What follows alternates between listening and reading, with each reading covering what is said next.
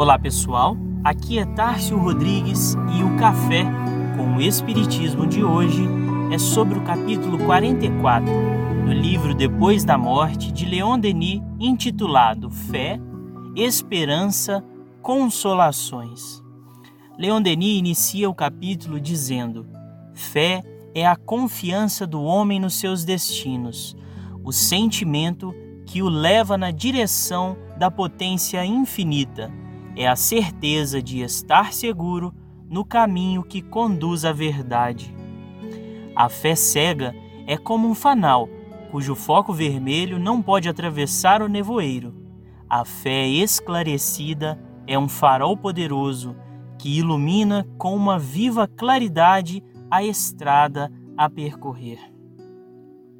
Denis traz essa comparação logo no início do capítulo entre a fé cega e a fé raciocinada, e nós observamos nessa proposta o quanto a esperança e a consolação elas se sustentam por uma fé bem consolidada, uma fé forte que para o espiritismo só pode ser uma fé aliada à compreensão.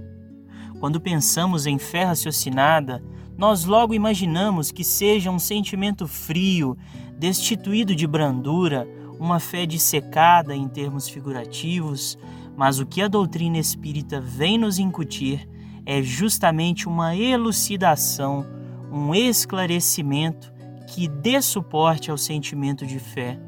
Quando lemos a biografia de Leon Denis por Gaston Luce, várias vezes são trazidos trechos de livros de Denis onde ele reforça que o Espiritismo não vem com o intuito de eliminar as outras religiões, pelo contrário, vem como uma ciência que dá as provas, principalmente da imortalidade da alma, onde todas as religiões possam se apoiar e ter uma base sólida para suas crenças e convicções. Em certo trecho da biografia, Gaston se refere ao opúsculo Resposta de um velho espírita a um doutor em letras de Lyon,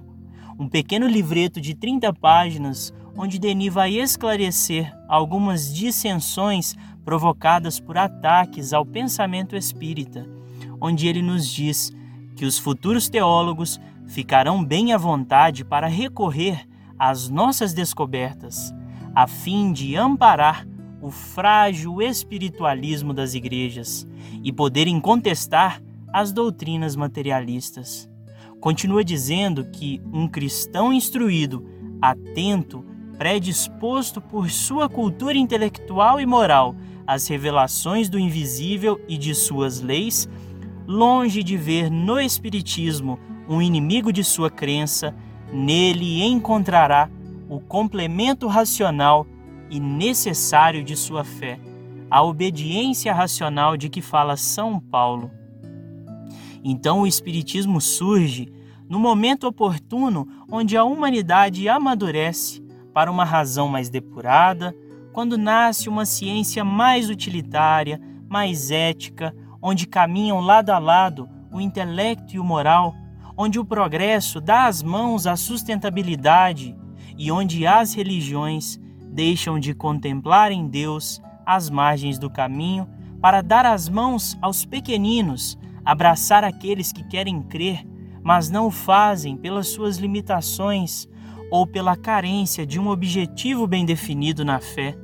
Denis tinha um cuidado especial pelos mineiros valões, que eram mineradores da região da Valônia, onde é a Bélgica atual, e o cuidado que ele tinha com esses mineiros era justamente de ministrar os pensamentos espíritas de forma que eles pudessem bem compreendê-lo, de forma que o pensamento pudesse ser uma linguagem universal. Na introdução da biografia por Gaston Luce, Altivo Panfiro comenta que Denis ensinou a muitos, mesmo a homens rudes como os mineiros valões, que desejavam crer, mas não o conseguiam justamente porque lhes faltava alguém que lhes dissesse com clareza e segurança e ao mesmo tempo com simplicidade as verdades espíritas. A fé raciocinada deve ser, portanto, a luz que esclarece as consciências e as prepara para enfrentar com esperança as dificuldades da vida e para que um dia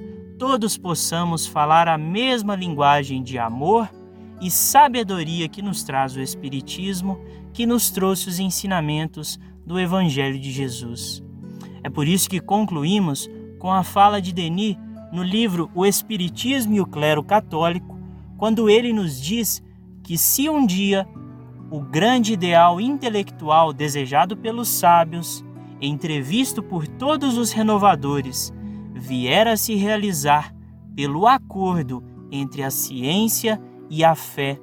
é ao Espiritismo, as suas laboriosas investigações, a sua consoladora e elevada filosofia que a humanidade o deverá. É graças a ele que se cumprirá a bela profecia de Claude Bernard. Virá a hora em que o sábio, o pensador, o padre e o poeta falarão a mesma linguagem. Fiquem com Deus e até o próximo episódio do Café